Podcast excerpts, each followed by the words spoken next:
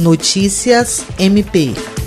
O Ministério Público do Estado do Acre, por meio do Gabinete de Gerenciamento e Enfrentamento de Crise da Covid-19 e das promotorias de todas as regionais de saúde do Estado, expediu uma recomendação a todas as administrações municipais do Acre em atenção ao cumprimento das normas do Pacto Acre Sem Covid, que estabelece medidas para o enfrentamento da emergência de saúde pública decorrente da pandemia do novo coronavírus. O documento dispõe sobre a necessidade de observância da moldura normativa positivada no Decreto Estadual número 6206/2020, que estabeleceu a criação do Pacto Acre sem Covid às atividades autorizadas a funcionar em consonância com os níveis de risco classificados por meio da Resolução 02-2020 do Comitê de Acompanhamento Especial da Covid-19. William Crespo, para a Agência de Notícias do Ministério Público do Estado do Acre.